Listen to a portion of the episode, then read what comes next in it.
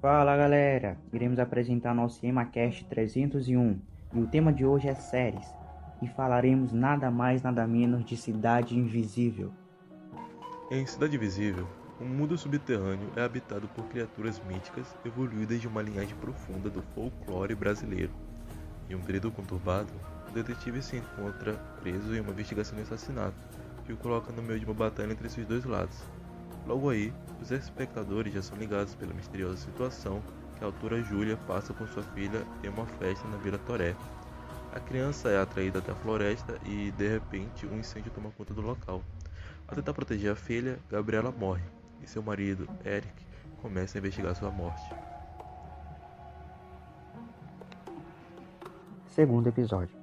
No segundo episódio de Cidade Invisível, o policial ambiental Eric visita o Bacafofo na Lapa em busca de respostas sobre o boto cor-de-rosa que voltou à forma humana em seu carro.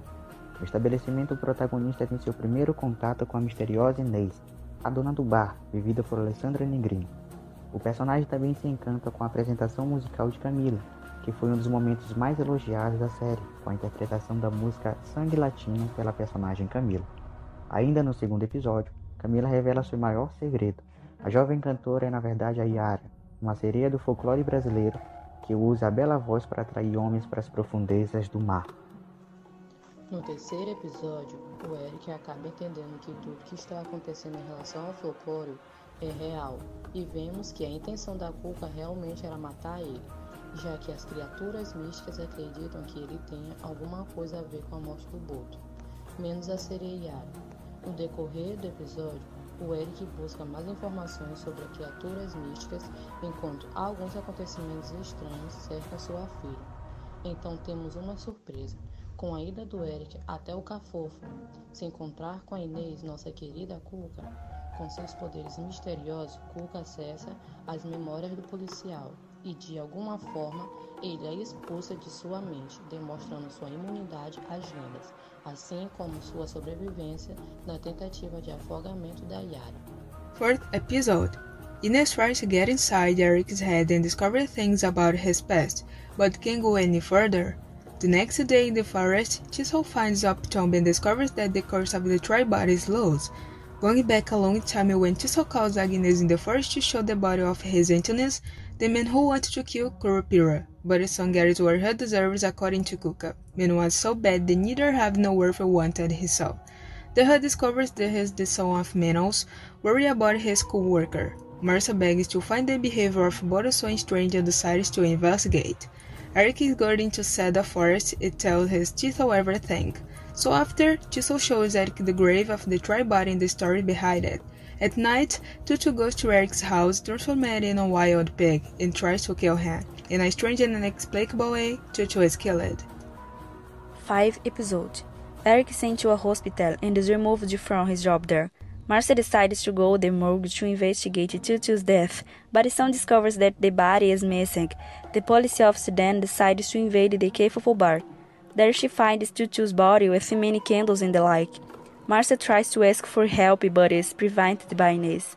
Fulfilling her holy skuka, then puts the policy to sleep, thus entering her head, bringing back her most distant memories night in the middle of the forest. Siko performs the ritual next a large bonfire.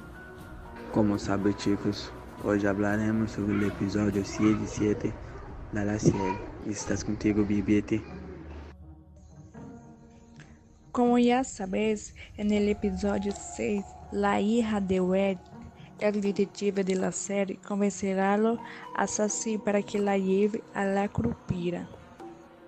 Neste grupo, Cício lhe contará a fonte sobre a maldição dele corpo seco. Amigos meus, e essa série elas têm tudo. E certo, Bebete? E continua Naldo. Parece que Eric e os outros tentarão interceptar a Luna. La gente não disse nada, pero parece que este episódio está volviendo cada vez mais interessante.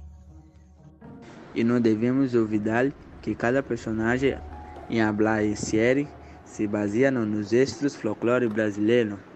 Por exemplo, Cuca, Saci Peleré, Curupila e outros. No sétimo e seu último episódio, se trata quando Inês consuela a e Camila. Batacelk que toma uma posição extrema para acabar com a maldição de uma vez por todas. La série em si trata de um suspense e um mundo de criaturas místicas. Como podes ver, espero que lo hayas desfrutado. Gracias.